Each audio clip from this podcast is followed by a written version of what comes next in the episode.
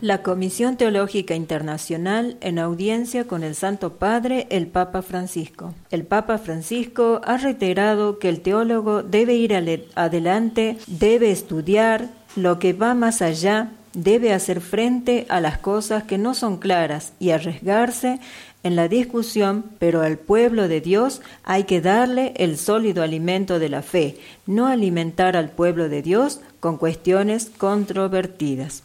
Estas han sido palabras que el Santo Padre ha dirigido en la mañana del viernes 29 de noviembre de 2019 a los miembros de la Comisión Teológica Internacional en audiencia celebrada en el Palacio Apostólico Vaticano, a quienes ha felicitado por el 50 aniversario de fundación.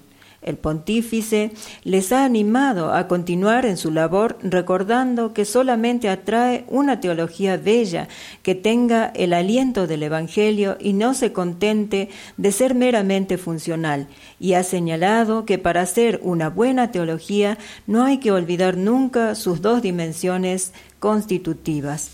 La primera es la vida espiritual, solo en la oración humilde y constante, en la apertura al Espíritu Santo se puede comprender y traducir el verbo y hacer la voluntad del Padre. Ha dicho, la teología nace y crece de rodillas y la segunda dimensión se refiere a la vida eclesial, sentir en iglesia y con la iglesia.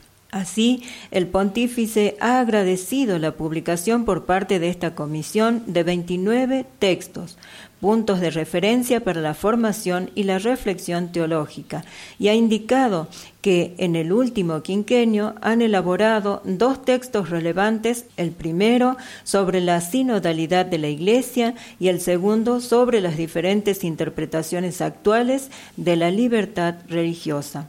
En relación a la sinodalidad, Francisco ha mencionado que es un tema que le interesa mucho y le ha agradecido especialmente este documento. La sinodalidad es un camino eclesial que tiene un alma, que es el Espíritu Santo. Sin el Espíritu Santo no hay sinodalidad y habéis hecho un buen trabajo para ayudar en esto. Como teólogos procedentes de contextos y latitudes diversas, sois mediadores entre la fe y las culturas y de este modo participáis en la misión esencial de la Iglesia, la evangelización. Tenéis con respecto al Evangelio una misión generadora, estáis llamados a sacarlo a la luz, les ha indicado.